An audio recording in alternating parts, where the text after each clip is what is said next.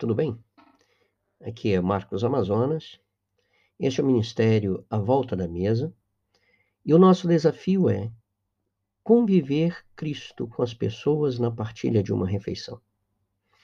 O podcast de hoje tem como tema uma mulher de fé. Ela viveu numa época em que as mulheres eram tidas como objeto e eram completamente deixadas de parte. A opinião delas não contava.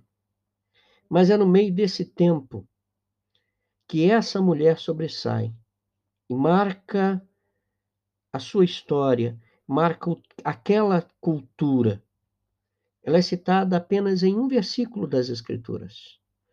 Mas que lição que essa mulher nos dá? O texto diz o seguinte: Recordo-me da sua fé não fingida que primeiro habitou em sua avó Lloyd e em sua mãe Eunice, e estou convencido que também habita em você. 2 Timóteo 1,15.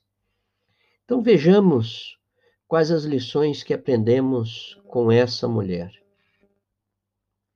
A primeira coisa que salta aos olhos é que ela tem uma fé sólida.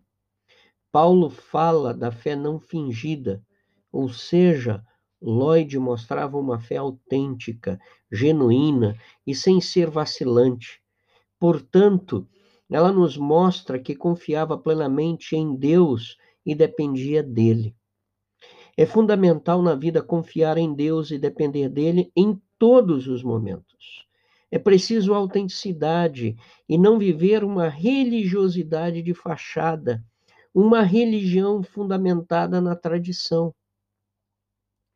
A segunda realidade que o texto apresenta é que devemos transmitir a nossa fé aos demais. É maravilhoso ver que a fé de Lloyd passa de geração em geração. Essa fé sólida, experiencial, que dá garantia de, de vida e sentido de vida. Ela fica marcada Paulo diz que agradece a Deus e traz à memória esse exemplo. Veja aqui temos uma mãe que se tornou modelo para sua filha, que por sua vez foi um modelo para o seu filho e o educou nos princípios de sua fé.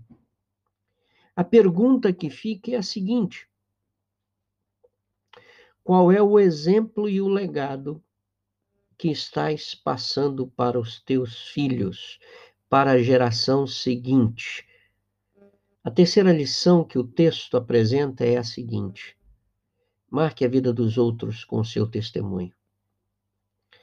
Quem exalta a vida de Lloyd é Paulo, que não é seu parente, que não tinha relação com ela, mas pôde reconhecer a marca indelével que ela deixou na vida uh, da filha e do neto. Portanto, o, que o teu legado seja reconhecido e que as pessoas possam olhar para a tua história e para a história de quem conviveu e viveu contigo e dizer que fosses uma pessoa de confiança e com uma fé inabalável. Como é que aplicamos essas lições às nossas vidas? Aqui e agora. Primeiro, independente da situação ou do momento existencial. Mantenha sua fé firme em Deus. Segundo, ensine e transmita aos seus filhos a sua crença. Terceiro, torne-se um exemplo para quem conhece a sua história. Eu sou Marcos Amazonas e este é o Ministério A Volta da Mesa. Que Deus o abençoe.